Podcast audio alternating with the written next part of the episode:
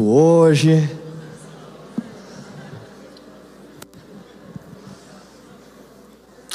Estamos na nossa última mensagem né, da nossa série Uma Vida Abençoada. É, eu não sei se às vezes você está nos visitando hoje aqui pela primeira vez, né, ou se você já tem vindo há um tempo. Eu falo que toda vez que a gente faz essa série é um desafio, né, porque nós estamos falando sobre finanças, nós estamos falando sobre dinheiro, e eu falo que como o diabo ele é sujo.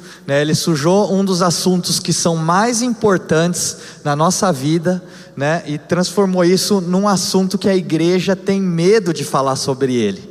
Né? Então, nós, se você está nos visitando hoje, eu sempre falo, gente, que nós vamos, nós estamos ensinando nessa série, né? É o que nós vivemos, é o que eu vivo, né? Particularmente na minha vida pessoal. Então, não é algo obrigatório que você tem que fazer, né? Não é algo que você, se você não fizer, você vai ser amaldiçoado. Não é nada disso, né? Ou é, é, não é algo que é, é você tem que se sentir desconfortável a fazer. Mas conforme nós ensinamos aqui, se Deus ele tocar no seu coração né, como diz lá no texto, né, que você teste a Deus nessa situação. A única, o único lugar que nós temos a oportunidade, a possibilidade de testar a Deus é nas finanças, né, é o que Ele fala para nós. Então, é, é, também, né, gente, eu gosto de deixar claro, graças a Deus, nós temos vivido nós temos vivido como igreja milagres do Senhor aqui na, nas finanças da nossa igreja. Né? Então, é, é, nós estamos bem financeiramente, Deus tem nos abençoado. Né? Então, não, nós não estamos fazendo essa série né, no momento onde a gente está precisando de dinheiro, nem nada disso. Mas a gente está fazendo porque a gente entende que é um assunto importante a ser ensinado, que afeta muitas áreas da sua vida. E talvez muitas coisas, às vezes, nas nossas vidas, elas estão travadas porque a gente não entendeu os princípios que a palavra nos ensina em relação a dinheiro, dízimo, oferta, né? Então hoje a última mensagem para mim, ela é a mensagem mais importante, né, dessa série. Então quero compartilhar com vocês a mensagem que mais toca o meu coração também, né? Então vamos lá.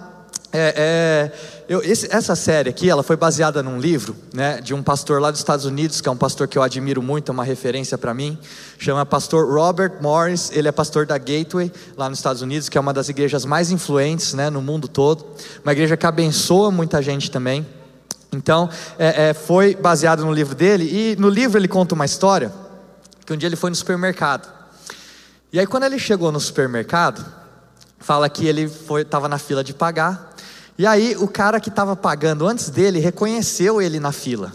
Né? E aí o cara virou, poxa, pastor, estou acompanhando a série de mensagens Uma Vida Abençoada que vocês estão fazendo lá na igreja, né? E tal. E aí ele falou assim: eu estava aqui agora comprando algumas coisas para a igreja. E eu comecei a me incomodar, porque eu queria pegar essas balinhas aqui e pagar pela igreja, mas essas balinhas não são coisa da igreja, são coisas minhas. E aí eu fiquei me perguntando: o que, que o Robert Morris faria nessa situação? Né? Aí o Robert Morris né, achou legal a história, ele falou assim: olha, né, independente é, é, de eu, né, e de repente o cara trombou com o pastor Robert Morris no caixa, né, Deus realmente não deixou ele pegar as balinhas, viu? Para vocês verem, né, como Deus ele se atenta aos detalhes, às pequenas coisas. Então, é, é e aí o Robert Morris fala para ele, né, que mesmo se ele não tivesse aparecido lá, né, nós temos que ser fiel nas pequenas coisas, que Deus vai nos honrar nas grandes coisas. Deus está vendo todas as pequenas ações e atitudes que a gente tem. O trecho, né, abre sua Bíblia comigo em Lucas 6:38. Lucas 6:38.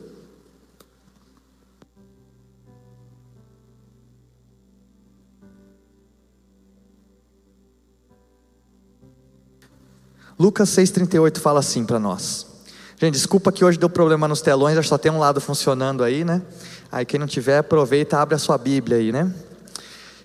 Lucas 6,38: Deem e lhe será dado uma boa medida, recalcada, sacudida e transbordante, será dada a vocês, pois a medida que usarem também será usada para medir vocês.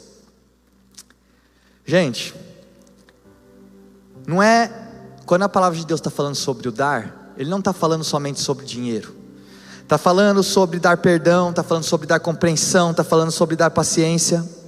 E o que Jesus está falando nesse trecho é que o que você der será te dado em troca, boa medida, sacudida, recalcada e transbordante. Olha que interessante, esses termos, na época, eles eram termos ligados né, e utilizados para agricultura. Então, na época, os fazendeiros que eles tinham é, coisas de grãos, né, plantações de grãos, eles tinham que, é, é, pela lei, eles tinham que deixar né, ao redor das plantações alguns grãos espalhados. E aí, esses grãos, eles eram ceifados, né, eles eram colhidos por dois tipos de pessoas. Né, o primeiro tipo de pessoa que colhia esses grãos eram aqueles que eram contratados para trabalharem para colher os grãos.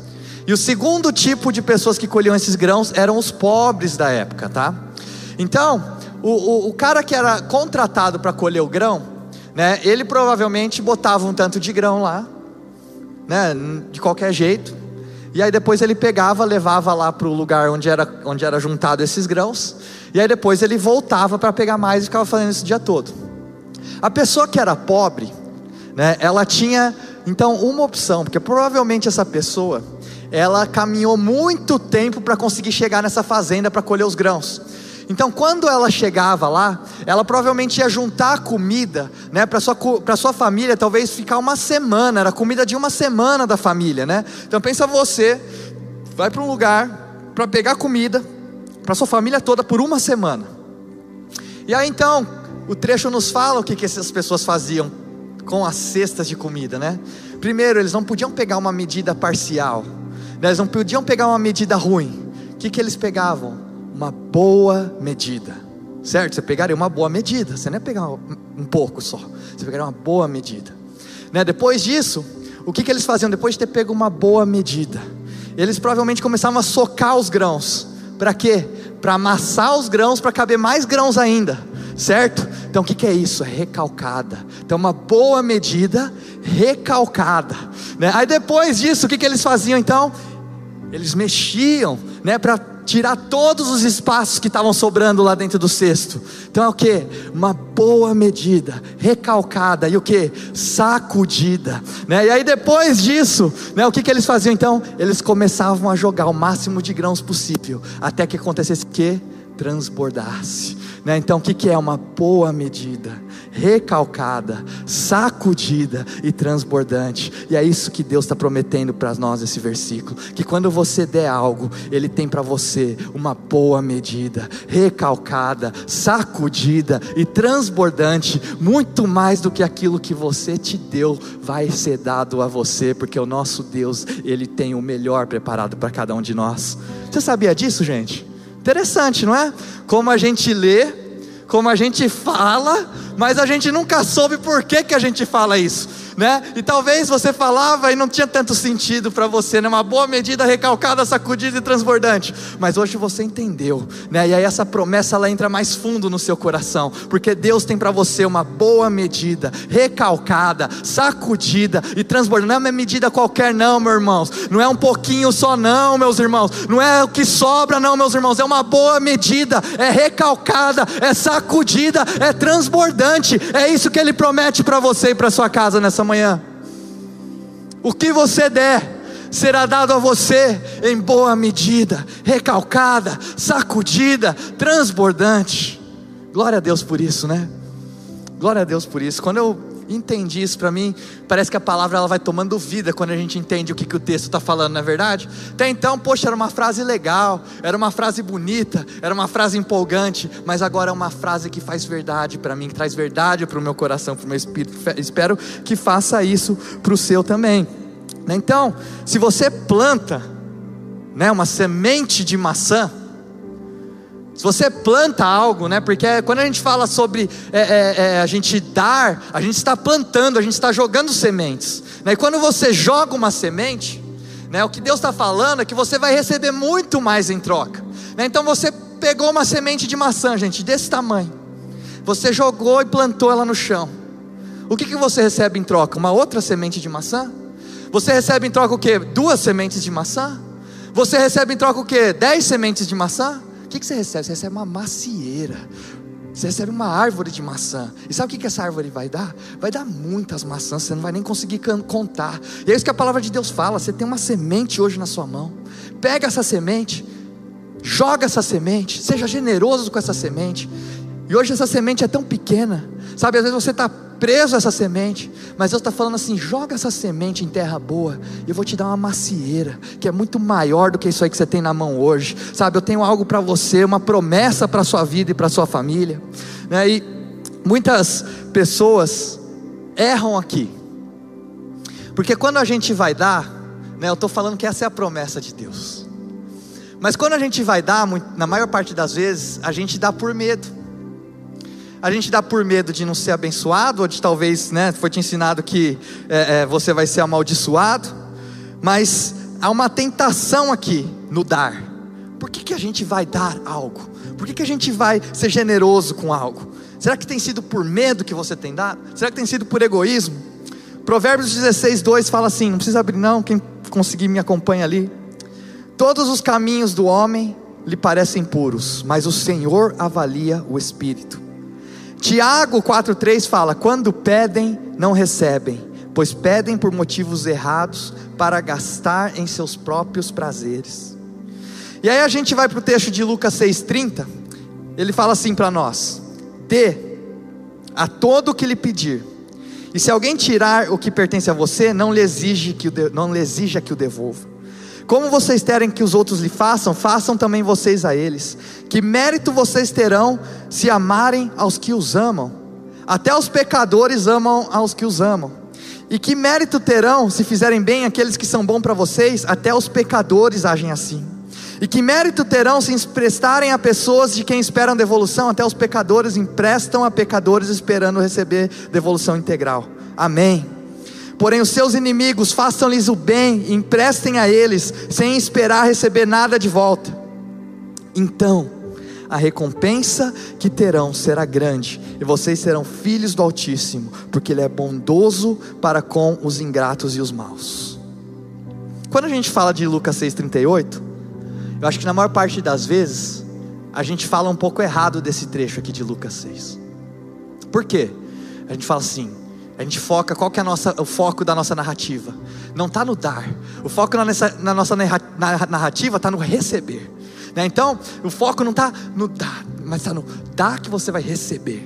Mas, gente, não sei se vocês leram aqui, né? a maior parte do trecho não está relacionado a receber, está relacionado a dar.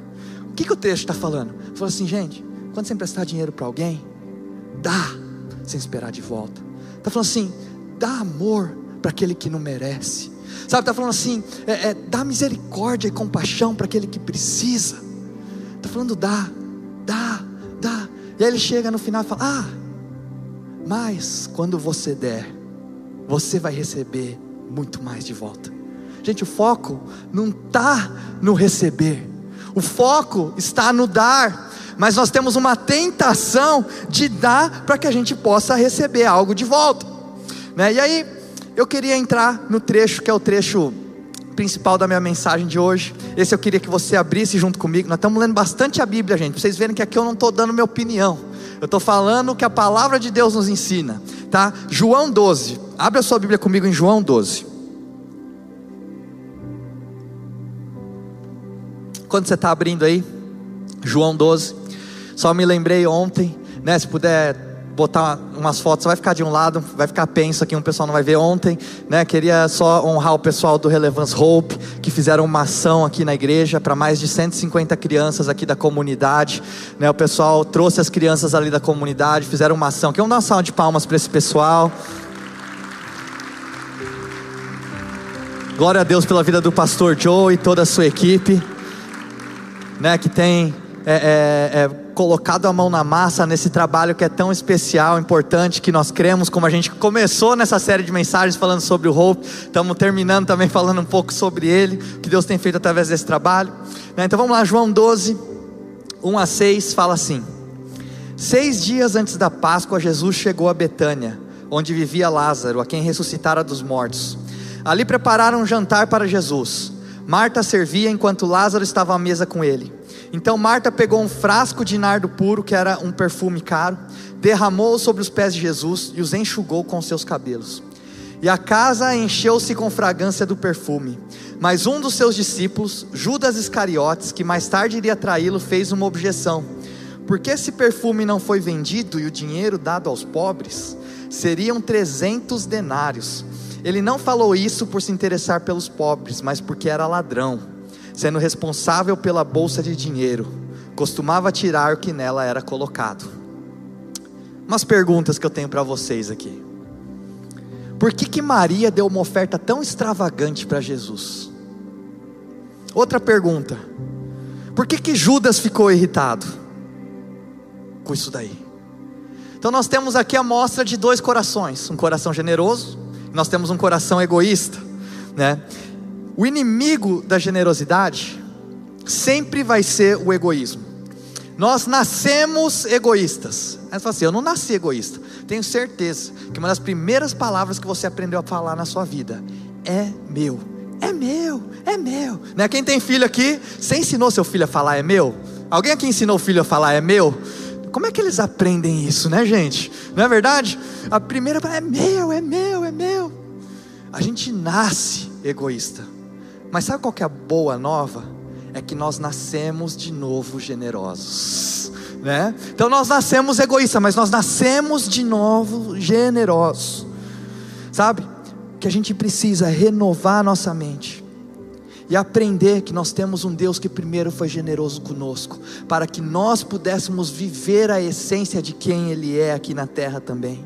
Sabe, Deuteronômio 15 fala para nós tomarmos cuidado com o coração maligno, com a nossa natureza egoísta, sabe, que sussurra para você: se você der, você não vai ter o suficiente. Ou seja, o que está falando para você? O que, que esse sussurro está falando para você? A sua natureza egoísta está falando para você? Está falando que se você não der, não é que você não vai ter o suficiente. Está falando que se você não der, Deus não vai ser o suficiente para você. Porque toda vez que você sente de dar algo, toda vez que você sente de ser generoso, toda vez que você faz isso e você não o faz, sabe, porque você está com medo de que vai faltar para você, você não está colocando dinheiro em primeiro lugar na sua vida, você não está tirando Deus do lugar, de, do lugar onde você confia. Sabe, quando você faz isso, sabe o que isso se chama, gente? Idolatria. Você está sendo idólatra. Sabe por quê?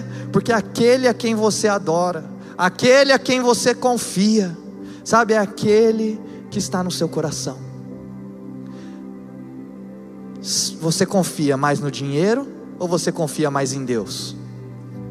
Não é a sua resposta que vai falar isso para mim. E para mim também, gente, de verdade, eu falo que quando a gente começou essa série, eu sempre falo assim: o papel nosso aqui é ensinar.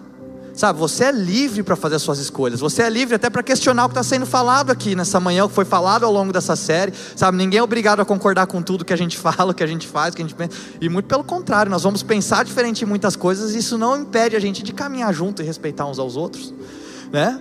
Mas aqui, então, para mim, você falar você confia em Deus, ou você não confia, ou você confia no dinheiro, ou você não confia, tanto faz, porque você vai responder para mim. Onde que eu vou ver onde realmente está o seu coração? Não é no que você fala para mim, é no que você faz. O que, que você faz com o seu dinheiro? O que, que você faz para tomar suas decisões? O que, que te vem de preocupação na sua mente? O que, que te dá medo? O que, que te dá insegurança? É isso que vai falar para mim aquilo que você confia. Aquilo é isso que vai falar para mim onde está a sua confiança. Né? Outro dia, Aí a gente vê aqui que essa história aqui ela é incrível, né? E, e Judas, ele chega, né? Vocês viram aqui, gente? Judas, o cara chegou, Maria fez um baita de um sacrifício aos pés de Jesus, né? E aí a gente fala assim: ah, é, é, eu não seria como Judas, né? Tal, talvez, talvez, né? Porque Judas viu ali um perfume sendo derramado aos pés de Jesus. Perfume custava, gente, 300 denários, né? Um denário correspondia a um dia de trabalho. Então isso quer dizer que era mais ou menos o, o valor de 300 dias de trabalho, que dá mais ou menos o que? Um ano. Né? Um ano, de, você, você dá uma oferta de um ano do seu salário, gente. Independente de quanto seja o seu salário, com certeza aqui para todo mundo é muito, não é verdade? Maria derramou um ano de trabalho aos pés de Jesus. Judas né, olhou para aquilo e falou assim: Poxa, que desperdício!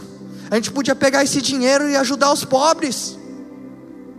Não é assim que muita gente pensa, a gente podia pegar esse dinheiro e ajudar os pobres. E aí o pastor Robert Morris conta que um dia ele estava recebendo um pastor para pregar na igreja dele. E ele falou que eles estavam passando por uma região muito nobre da cidade. E aí quando estavam passando, eles passaram por uma mansão zona assim. Aí o pastor virou e falou: Nossa, que mansão!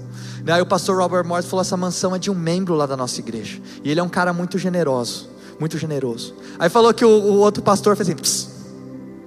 falou: se ele fosse generoso, ele vendia essa casa dele e dava para os pobres. Aí o pastor Robert Morris falou assim: Você não está. Ele pensou assim: Eu vou ensinar uma coisa para esse cara. Aí virou para ele e falou assim: Você não está preocupado com os pobres. Porque se você tivesse preocupado com os pobres, você pegava a sua casa e vendia para os pobres. Por que você não fez isso ainda? Você está mais preocupado em julgar o outro do que você olhar para dentro de você mesmo. E a gente é assim: a gente olha para os outros e a gente fala o que os outros deveriam estar tá fazendo. Mas a gente pouco para para olhar aquilo que nós podíamos estar tá contribuindo para ajudar as outras pessoas. Né? Então você fala assim: Ah, ele podia pegar o dinheiro e tá ajudando os pobres. Aí eu pergunto para você: O que, que você está fazendo? fazendo para ajudar os pobres? O que, que você está fazendo para ajudar o outro? Ah, eu quero ser cuidado. de quem que você está cuidando se você está sentindo essa necessidade? Então é muito fácil a gente olhar para aquilo que os outros não estão fazendo, mas pouco a gente para para olhar aquilo que nós não estamos fazendo. E muitas vezes a gente é tão hipócrita a ponto de julgar os outros por coisa que nós mesmos não temos coragem de fazer. Esse é o mundo que a gente vive hoje. Você não está preocupado com, com, com, com X com Y, você está preocupado com você, e você está preocupado em julgar os outros, porque você assim, talvez você se sente um pouco melhor que você não está fazendo nada. É assim que a gente é hoje, gente. Sabe, desculpa estar tá falando assim com vocês, mas é que eu vejo as coisas como elas são, é uma hipocrisia danada, gente, que a gente vive hoje. Sabe onde as pessoas falam sobre o que não entendem? Sabe, parece que todo mundo tem que ter uma opinião sobre alguma coisa. Já deixa eu deixar isso aqui, gente. Você não é obrigado a ter uma opinião sobre tudo, não. Sabe por quê? Você começa a criar opinião em cima de coisa que você não sabe. Você começa a criar opinião em cima de coisa que você não estudou. Você começa a criar opinião em cima de opinião do que você ouviu de outras pessoas. Você não é obrigado a ter uma opinião sobre tudo. Tem uma opinião sobre a sua área de expertise. Entendeu? Por exemplo, aqui ó, tô olhando para o Fernando, que o Fernando trabalha com design de produto, não é isso? Aí, gente, eu não entendo nada disso. Sabe, hoje querer chegar com ele e conversar, eu tenho uma opinião sobre a sua área de profissão aqui, sobre o produto que você fez aqui. Meu irmão, eu não manjo nada. Quem tem que dar opinião é ele, que entende o assunto, que estudou, que conhece sobre o que está falando. Sabe? Então você quer criar uma opinião sobre algo, primeiro você estuda, não fica baseando sua opinião em cima do que outras pessoas estão falando, sua opinião em cima de uma história que você ouviu de uma pessoa, sua opinião em cima de algo que você superficialmente leu uma notícia. Vamos estudar as coisas, vamos estudar para ver a verdade. Senão hoje a gente é muito. Hoje a briga, gente. A gente acompanhando essa guerra aí de Israel, Hamas, sabe o que a gente vê que a maior guerra hoje é? Ela é uma guerra pela narrativa. Então você vê que é uma guerra na mídia tentando se fazer de vítima. Para a gente ver quem que é mais vítima, é Israel ou é os palestinos. E aí fica uma briga na mídia de um e o outro tentando se vitimizar. É ou não é, gente? Estou errado nisso aí? É uma guerra de narrativa que existe hoje. E se você não for uma pessoa sensata, você acredita em tudo que você está ouvindo, você acredita em tudo que estão falando. Então, não emita uma opinião sem você ter certeza daquilo lá. Judas aqui então, né, como muitos são hoje em dia, talvez muitos de nós, em muitas áreas, talvez a gente é também. Que desperdício. Vamos pegar esse dinheiro e vamos dar para os pobres. Que me chama a atenção aqui é quem que colocou Judas responsável pelo dinheiro. Meus irmãos, se você soubesse que o cara é um ladrão, se você soubesse que o cara é te trair, você tem uma empresa, você colocar Judas nas finanças, né? Você ligou pro, pro, pro emprego passado e falou, cara, toma cuidado, Judas roubou aqui. Ó, oh, toma cuidado, Judas é ladrão. Toma cuidado, ele é traíra. Aí você chega, não, eu vou botar as finanças da minha empresa na mão de Judas. Quem que escolheu Judas para fazer isso? Jesus escolheu Judas. Aí eu faço uma pergunta para você: Jesus sabia ou não sabia que Judas era ladrão e ia trair ele? Jesus sabia. Que ele fala, né? Ele fala: Eu escolhi vocês, e um de vocês é o diabo. Jesus falou isso. E aí eu pergunto: por que, que Jesus colocou Judas então como ladrão? Só para que o propósito se cumprisse? Eu creio que não também. Eu creio que Jesus ele colocou Judas nessa função também, porque Jesus ele deu uma oportunidade para Judas ser diferente.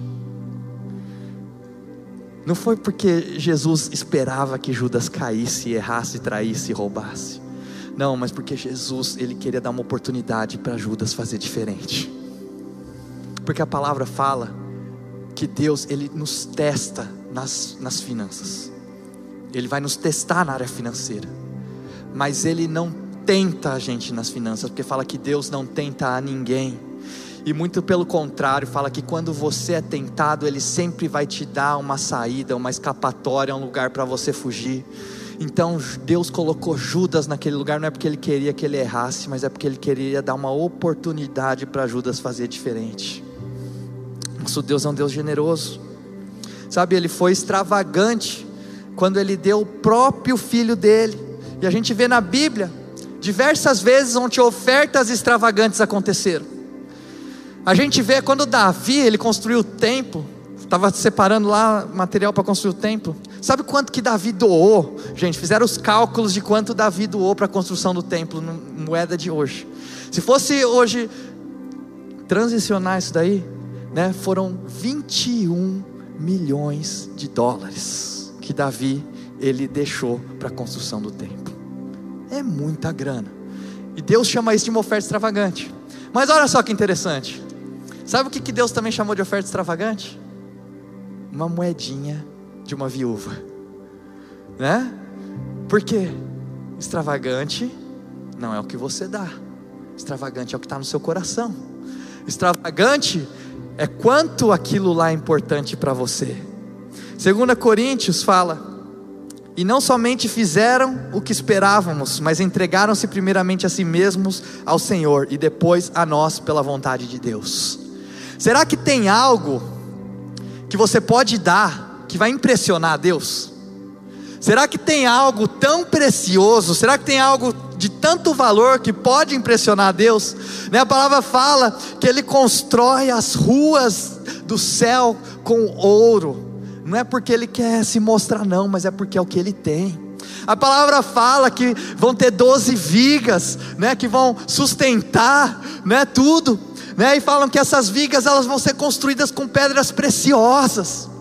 Será que é porque Deus quer se mostrar, porque Ele quer aparecer? Não, é porque é o que Ele tem. A palavra fala que quando a gente chegar na eternidade, o portão vai ser formado de pérolas. Será que é porque Ele quer aparecer? Não, é porque é o que Ele tem. Será que tem algo de tão precioso que a gente pode dar para esse Deus que vá impressionar Ele? E a palavra que nos fala que existe sim algo que pode impressionar Deus, que a gente pode dar para Ele. E não tem a ver com o valor daquilo que está dando, tem a ver do quanto aquilo importa para você, tem a ver com o seu coração. A palavra fala: onde está o seu tesouro, ali também está o seu coração. Meus irmãos, você pega todo o seu dinheiro, tá? Todo o seu dinheiro você investe em ação em uma empresa. Olha, eu duvido que você não vai ser a pessoa que todo dia vai entrar para ver o que tem de notícia dessa empresa acontecendo. Você quer se especializar numa empresa? Coloca o seu dinheiro todo nessa empresa aí em ação. Você vai todo dia entrar para ver o que está acontecendo nessa empresa aí, gente. Sabe por quê? Onde está o seu tesouro? Ali também está o seu coração. Quando você coloca o seu dinheiro em alguma coisa, você está esperando que aquele negócio vai render, você está esperando que aquele negócio vai te dar mais, e você fica correndo atrás dessas coisas. E a palavra nos ensina que quando nós estamos falando sobre a igreja, existem três níveis, tá? Então aqui, gente, a gente tem muita dificuldade de ensinar sobre finanças na igreja, muita dificuldade de falar sobre dinheiro na igreja. E as pessoas normalmente não ensinam isso. E a gente não faz, não é porque muitas vezes a gente não quer, mas muitas vezes a gente não faz porque a gente não foi ensinado. Né? E quais são esses três níveis que acontecem no dar para a igreja? O primeiro né, é o dízimo. Nós falamos sobre o dízimo. Né? Eu combati aqui, se você não viu a minha primeira mensagem nessa série, eu incentivo você a assistir, que eu estou defendendo com trechos bíblicos o que, que a palavra nos ensina sobre o dízimo. Né? E eu falo que existem algumas desculpas que as pessoas falam para não dar o dízimo. Ah, dízimo é coisa da lei, não é coisa, é, não é da graça. Eu expliquei lá que na verdade isso aí não tem nada a ver. Aí falar, ah, dízimo é coisa do Antigo Testamento, não do Novo Testamento. Também expliquei lá na mensagem, né? Que, o, o que, que é isso daí. Ah, eu não dou o meu dízimo porque senão vai faltar para mim no, fine, no final do mês. Nós acabamos de falar um pouco sobre isso, né? Aí outra coisa que o pessoal fala, ah, eu não dou o meu dízimo porque eu não sei o que fazem com o meu dinheiro. Né? Eu prefiro saber e eu mesmo vou aplicar meu dinheiro num lugar bom. Você está fazendo gestão de algo que não é seu, porque o dízimo ele é uma representação de que nós somos de Deus, que nós pertencemos a Deus. Quando você aceita Jesus na sua vida, você está declarando Ele como o seu dono. Você não está declarando Ele só como alguém que faz parte da sua vida. Você não está declarando Ele como alguém só que está presente na sua vida. Você está declarando Deus como sendo o seu dono, que você pertence a Ele, né? E aí também o último, que é isso que eu quero falar aqui. Você não dá o seu dízimo muitas vezes porque você faz uma gestão do seu dízimo. Aí você fala assim: ah, vou pegar o meu dízimo, vou dar um pouco para isso, vou ajudar um pouco aquele missionário, vou ajudar um pouco o Hope. Amém por isso, você tem um coração muito generoso. Mas o dízimo não é seu para mexer. O dízimo, ele não é nosso para a gente fazer gestão. Quando você faz gestão de dízimo, você está declarando que ele é seu, você está tomando controle sobre o dízimo. Então, a palavra nos ensina sobre três níveis de, de quando a gente está falando de dinheiro. O primeiro deles é o dízimo. Né? E os estudos falam que de 93 a 95% de pessoas não, não, são dizimistas. Somente 5% experimentam esse primeiro nível aqui que nós estamos falando. Depois existe o nível de oferta. Aí sim, né? Você vai ajudar um irmão, você vai é, é, é, ajudar o Hope que tem ajudado tantas crianças, é a região aqui perto que nós estamos estabelecidos, né? E aí existe o terceiro ponto também que é a oferta extravagante que é o que Maria fez aos pés de Jesus. E é, esse é o, o, o mais difícil de todos, gente. Mais difícil de todos. Né? Então, nós temos esses três. E aí eu até, gente, depois incentivo você a assistir a mensagem, que senão eu vou ficar repetindo aqui as mesmas coisas. E recompensa, qual que é a recompensa da generosidade? Né? E aí em Mateus e Marcos, essa história também é contada. E um trecho de Marcos, ele fala assim: eu lhes asseguro que onde quer que o evangelho for anunciado em todo o mundo, e também o que ela fez será contado em sua memória. Essa mulher teve a recompensa dela, gente. Até hoje, né? Jesus já falou lá. Até hoje nós estamos aqui contando a história dessa mulher do que ela fez aos pés de Jesus. Ela teve a recompensa dela. Mas a gente começa a ver o começo do trecho, e aí você pergunta assim, por que, que ela derramou uma oferta tão extravagante aos pés de Jesus? Né? Jesus, quando Judas criticou ele, falou: ó, isso aqui, né, está sendo a minha, a minha unção lá. Né, eu esqueci o termo que ele usa, né? Porque ele, ele não teve tempo de ser. É, é, é, tanto é que as mulheres, né, estavam indo no túmulo quando Jesus ressuscitou, estavam indo com especiarias, né, para elas cuidarem do corpo de Jesus. E aí, por que que Maria derramou um perfume tão caro nos pés de Jesus? Será que foi pela recompensa? A gente vê no começo do trecho que não foi pela recompensa, gente. Sabe por que ela derramou um perfume tão caro nos pés de Jesus? Foi por gratidão. Sabe por quê? Algum tempo antes, sabe essa Maria aí? Sabe de quem que ela era irmão? De Lázaro. Você sabe o que aconteceu com Lázaro? Lázaro é um cara que tinha morrido. E aí sabe o que aconteceu? Jesus foi até ele e ressuscitou esse homem. Então quando Maria ela derrama esse perfume, não foi porque ela queria uma recompensa, mas foi porque ela tinha um coração tão grato a Deus. Ela tinha um coração tão grato a Jesus, que ela falou: Eu preciso honrar esse homem de algum jeito. E ela derrama aquilo que ela tem de mais precioso aos pés de Jesus, como nós cantamos aqui nessa manhã. Né? A gente canta isso, a gente fala sobre isso, mas será que a gente tem coragem de viver essas coisas? Eu, particularmente, estava compartilhando com os pastores essa semana na nossa reunião. Eu cresci numa casa onde eu, meu pai sempre foi pastor, né? Minha mãe, ela sempre teve mais um, um instinto empresário, assim, digamos. Mas é, eu sempre vi o meu pai sendo um cara extremamente generoso. Então eu cresci num lar, meus pais sempre extremamente fiéis ao dízimo, né? Primícias é a primeira coisa que a gente faz, né? Igual você tá aqui no domingo é uma primícia também. Porque você está dando o primeiro dia da semana para Deus, você está colocando Deus em primeiro lugar na sua semana, para que Ele redima a sua semana, e Ele abençoe a sua semana. Né? E talvez muitos aqui não vêm na igreja direito, ou você não vai na igreja, e aí você não é uma pessoa ruim, né? mas não quero dizer também que você vai ser uma pessoa amaldiçoada porque você não vem na igreja, ou porque você não é uma bênção porque você não vem na igreja, mas o que acontece, você para de vir na igreja. E aí aos poucos, aquilo que é errado, não falo nem que começa a se tornar certo na sua vida, mas começa a se tornar normal. E aí as coisas vão acontecendo, acontecendo, e de repente você olha e você está num lugar na sua vida onde você nunca quis estar. E aí você se pergunta, Deus, por que, que eu estou aqui? Eu nunca quis estar aqui. Mas aí você não vai na igreja, você não leva a sua família para a igreja, Aí você não é dizimista, você não entrega o seu dízimo na casa de Deus, você não entrega para Ele. Eu falei quando você dá o seu dízimo aqui, você não está dando para a igreja, não, gente, você está fazendo um cheque para o céu. Quem recebe esse dízimo, quem recebe isso daí é o Senhor, sabe? Se alguém está fazendo algo ilícito com o seu dinheiro que é dado em algum lugar, isso daí não é problema seu, porque como eu falei aqui, o que Deus está olhando é para o seu coração. E aí eu cresci nesse lar, então, né, que minha família é extremamente correta sempre com essas coisas.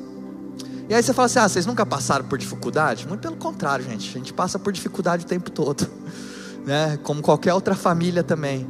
A gente erra também como qualquer outra família. Sabe, já falei, eu vi meu pai já é, é, com violão de 10, 15 mil reais. E ele dava esse violão, deu esse violão para um menino de 14 anos de idade, que estava começando a aprender a tocar violão, porque ele sentiu de Deus. Uma vez meu pai organizou uma conferência lá em Londres, na Inglaterra, a gente foi para lá e a conferência estava extremamente negativa, né? Tava dando prejuízo e não tinha dinheiro para pagar. Um pastor amigo do meu pai pegou o microfone no final, falou assim: Olha, eu quero pegar. É, é, é, é eu quero levantar uma oferta aqui, pastor Massal, ajudar ele a pagar a conferência e tal. E aí, levantou uma oferta assim, gente, abriu um case de guitarra, colocou dinheiro dentro e encheu de dinheiro lá dentro assim. E aí, na hora que meu pai foi receber esse dinheiro, que ia pagar as contas, terminar de pagar as contas da conferência, não era para ele comprar um carro, não era para ele comprar um apartamento, não era, era para ele pagar as contas de uma, um evento que ele tinha feito. Ele pegou esse dinheiro, ele sentiu, ele doou inteiro, que ele sentiu de dar para um homem que estava passando por problema de câncer e estava precisando daquele dinheiro lá naquele momento. Ele pegou e deu tudo. Eu cresci vendo isso. E aí, eu via também meu pai e minha mãe recebendo muitas coisas. Já vi eles ganharem. Meu pai, quando eu falei, deu violão, ganhou violão e tal, não sei o quê. E aí eu comecei a entrar no ministério, né? Comecei a viver para Deus, vivendo itinerante. Eu falei assim, Deus, por que, que eu não ganho essas coisas também? Né? Acho que agora que eu estou aqui me dedicando minha vida para o Senhor, alguém vai me abençoar também. Eu vou ganhar um negócio desse, né? E aí eu não ganhava. E eu perguntei, Deus, por que, que eu não ganho? E aí Deus começou a falar comigo: você não ganha porque você não dá. Você não ganha porque você não é generoso. Você não ganha porque você não abençoa os outros. Você não ganha porque você só está pensando em ganhar. Você não está pensando em abençoar a vida de ninguém. Como é que eu vou abençoar a sua se tudo que você pega você guarda para você? E aí eu estava ouvindo, lendo esse livro. A gente tem até para vender lá no final, quem quiser. Foi um livro que mexeu muito com o meu coração. E aí esse pastor, ele estava contando que ele já deu carro, já deu um monte de coisa. E aí chegou um momento onde ele tinha comprado uma casa, ele tinha terminado de quitar essa casa. E aí Deus virou para ele e falou assim: Ó, oh, eu quero que você me dê essa casa. E aí ele começou a ficar apreensivo. Porque quando a gente fala de oferta extravagante, a gente passa por algumas etapas na oferta extravagante. A gente primeiro tem uma sensação de algo que Deus está falando para a gente dar. E aí, quando é, é, a gente sente uma empolgação no dar, mas aí depois entra o questionamento. Você fala assim: será que é para eu dar isso aqui mesmo? E aí depois do questionamento vem o medo: mas se eu der, vai me fazer falta. Se eu der, eu não vou ter. Mas aí quando é de Deus mesmo, depois disso, vem de novo a motivação, a empolgação. Eu vou dar porque eu sei que o Senhor tem algo melhor preparado para mim. E aí esse homem, ele deu a casa dele. Aí ele deu a casa dele. E olha só que interessante. Ele falou que uma semana depois, um, um outro empresário ligou para ele, falou assim: Ó, oh, pastor, Deus falou comigo aqui, eu quero te abençoar. Ele falou assim: Ó, Deus falou para eu te comprar um avião. Eu vou comprar um avião para você. Eu vou te dar esse avião. Eu vou pagar o piloto. Eu vou pagar a gasolina. Eu vou pagar, eu vou pagar o hangar. Ele falou assim: o que você quiser fazer, você pode pegar esse avião. Ele está lá à sua disposição. Deus deu para ele algo muito maior do que ele podia sonhar, do que ele podia imaginar, do que qualquer outra coisa. Mas aí, olha só, a gente pega na Bíblia, quantos aqui, né, nunca tiveram sonho, né, ou nunca pensaram, tipo assim, poxa, eu queria que o gênio da lâmpada aparecesse para mim, né, e falar assim, você tem três pedidos, né, eu vou te dar qualquer um desses três pedidos. Eu lembro que na, na, época que eu tinha banda, a gente viajava de van, porque na época não tinha muito acesso ao avião, e também o pessoal não tinha muito celular. Sou mais velho, gente, então não tinha celular para ficar usando na estrada. Então a gente tinha que inventar a brincadeira. Uma das nossas brincadeiras na van era falar assim: se você tivesse três pedidos, o que, que você pediria agora? Né? Se você ganhasse um milhão de reais, o que, que você faria com esse um milhão de reais? Né? A resposta pessoal era: ah, vou levar todo mundo aqui para Disney, né? eu vou comprar um instrumento bom para todo mundo aqui e tal, não sei o quê. Mas todo mundo já sonhou, né? todo mundo já sonhou. E se eu ganhar três prêmios, três pedidos, qual que seriam? Você sabe que ao longo da história teve uma pessoa que recebeu isso de verdade, gente? Sabe quem foi? Salomão. A palavra fala que Deus chegou para Salomão e perguntou assim: Salomão, me pede o que você quiser que eu vou te dar. Salomão pediu o que? Todo mundo sabe, sabedoria. A gente sabe o que aconteceu. Mas será que você sabe o que aconteceu antes disso? Antes disso, né? Salomão pediu uma oferta, Deus pediu uma oferta para Salomão. Falou assim: Salomão, me dá um touro. Sabe o que, que Salomão fez? Salomão deu mil touros para Deus. Salomão fez uma oferta extravagante, ele deu muito mais do que Deus pediu. Aí sabe por que, que Deus teve coragem de chegar para Salomão e falar: Salomão, me pede o que você quiser que eu vou te dar? Foi porque Deus conheceu ali o coração de Salomão. Talvez você fale assim: eu queria que Deus chegasse para mim e falasse: Deus, fala assim, pede o que você quiser que eu vou te dar. Minha pergunta para você é: será que você está preparado para receber essa pergunta? O que, que você pediria hoje para Deus? E como é que Deus prepara o seu coração para que você peça a coisa certa? É através da generosidade, é através daquilo que você coloca, onde você coloca o seu tesouro. E aí, esse pastor então recebeu tudo isso e ele falou: Poxa, foi uma bênção, né? Recebi um avião e tal. Mas ele falou que ele sentiu Deus perguntando para ele: O que, que você quer? Aí sabe o que ele pediu para Deus? Ele falou: Quero um casamento abençoado. Sabe por quê, gente? Quando você der, Deus vai te dar muito mais, sim, financeiramente falando também. Mas muito mais que isso, mais do que dinheiro, sabe? Deus vai te dar uma vida abençoada. Deus vai te dar um casamento abençoado. Deus vai te dar uma família abençoada. Deus vai te dar filhos abençoados. Deus vai te dar saúde. Deus vai cuidar das suas necessidades. Deus vai cuidar de tudo aquilo que você tem. Ele vai ser o seu sustento. Ele vai ser a sua provisão em todas as áreas. Deus vai cuidar das suas emoções. E sabe o que a gente faz? A gente se afasta de Deus, a gente não é fiel àquilo que Deus pede para nós na Sua palavra. E depois a gente se pergunta por que, que essas coisas estão acontecendo na minha vida. A gente culpa a Deus pelas coisas ruins que estão acontecendo, sendo que na verdade é a gente que não está cumprindo aquilo que Deus coloca na Sua palavra para nós. E aí, né, esse pastor também, estou terminando a última história que eu vou contar dele para terminar a mensagem. Ele fala que um dia ele estava na igreja e uma moça que estava lá na igreja, ela tinha 20 dólares no bolso, que era o dinheiro para ela ir embora para casa dela. E ela sentiu Deus falando assim: dá esses 20 dólares. E aí a mulher chegou, ela sentiu muito, mas ela deu os 20 dólares. E aí falou que uma pessoa chegou, né, para ela, depois do culto, imediatamente, sem saber de nada, falou: Ó, oh, Deus me trouxe até aqui e me pediu para dar esses 100 dólares. Mas mais do que isso, eu estava orando porque eu queria dar 100 dólares para alguém, Deus me direcionou a você. Deus, por estranho, tinha uma nota de 20 aqui. Deus pediu para eu te dar essas notas de 20 dólares também. E a mulher recebeu então 20 mais 100, recebeu muito mais que isso. E o pastor Robert Morris contou essa história no culto. E aí ele foi embora para a casa dele. E aí quando ele chegou na casa dele, ele começou a ter o jantar em família. A filha dele chamou ele para um canto. Nessa época a filha dele estava desviada. E aí a filha dele falou assim: Pai, eu ouvi você contando aquela história lá no culto hoje. E eu queria perguntar uma coisa para você. Aquele homem que você falou que estava dando dinheiro, esse homem era você, né? Porque ele, ela falou assim: Eu já vi várias vezes você com nota de 100 dólares abençoando as pessoas. Aí ele falou assim: Eu não quis dizer que era eu, mas esse homem era eu. Aí ela falou assim: Um dia eu quero ser igual a você. Aí ele fala assim: Isso é uma vida abençoada. Isso é uma vida abençoada.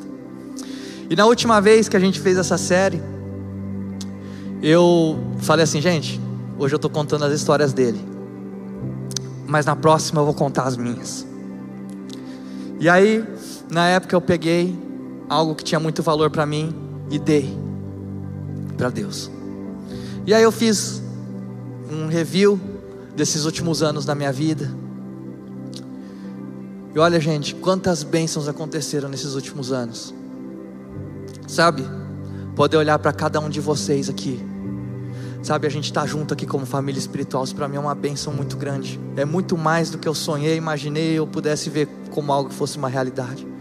Sabe, a gente abriu mais duas, três igrejas nesse período de tempo. Esse ano paguei um casamento. É caro, gente. Deus abençoou. A gente conseguiu comprar um apartamento, não sei como também.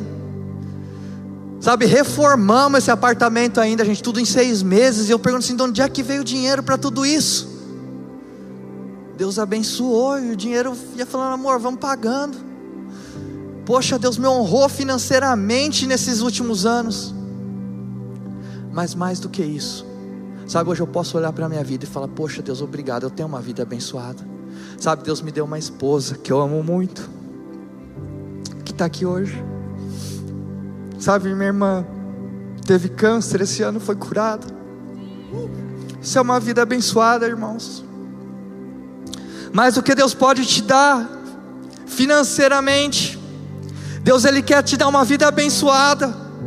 Mas se você não coloca a sua vida nas mãos dele, se você não coloca as suas finanças na mão de Deus, como é que você quer que, que ele cuide de algo que você está falando que o controle é seu? Você quer ter o cuidado de Deus na sua vida? Você quer viver as promessas de Deus na sua vida? Sabe, você tem que começar a dar. Você tem que começar a seguir a palavra de Deus. Você tem que começar a ser generoso. Sabe, eu e minha mãe, às vezes a gente conversa. Meu pai é um cara muito desapegado a dinheiro. Eu estava, antes de casar, morava com eles ainda, a gente via lá. E aí, meu pai, muitos aqui já tocaram com ele, inclusive, Giana é o testemunho domingo. Meu pai, às vezes, sai para tocar, sai para ministrar fora, fica três dias, o Akira vai com ele direto. É, fica três dias pregando fora, pregando todo dia, cantando música, volta, às vezes, com 50 reais no bolso. E minha mãe briga com ele, dá briga lá em casa e tá. Mas aí a gente estava conversando outro dia, sabe como que Deus tem abençoado a nossa família, a nossa casa. E a gente sabe que é por causa dos sacrifícios que ele fez. Sabe, talvez aquela semente que ele deu aquele dia lá naquela conferência, talvez deu fruto essa igreja, esse tanto de pessoas que nós estamos aqui hoje, sabe, com as nossas vidas sendo transformadas e podendo ter uma família espiritual. Sabe, você não sabe o fruto da semente que você coloca nas mãos de Deus, porque que a palavra nos promete que se você coloca uma semente, ele vai multiplicar e vai te dar muito mais daquilo que você tem colocado diante de Deus. O Pai tem muito mais para você. Talvez você olhe para a sua vida hoje e fala, está tudo dando errado. Você fala, poxa, as coisas não dão certo para mim. Aí eu te pergunto, você está indo na igreja? Você está colocando Deus em primeiro? Você está sendo dizimista?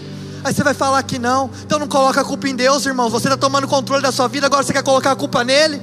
você quer ter uma vida abençoada, você quer estar debaixo da proteção de Deus na sua vida, você tem que se dar por inteiro, porque aqui não tem a ver com 10%, aqui não tem a ver com 20, com 30, aqui tem a ver com 100. Ou você pertence a Deus ou você não pertence a, Ele. E o dízimo ele só representa que você é 100% de Deus, você pertence 100% a Ele. Queria pedir para você ficar de pé no seu lugar.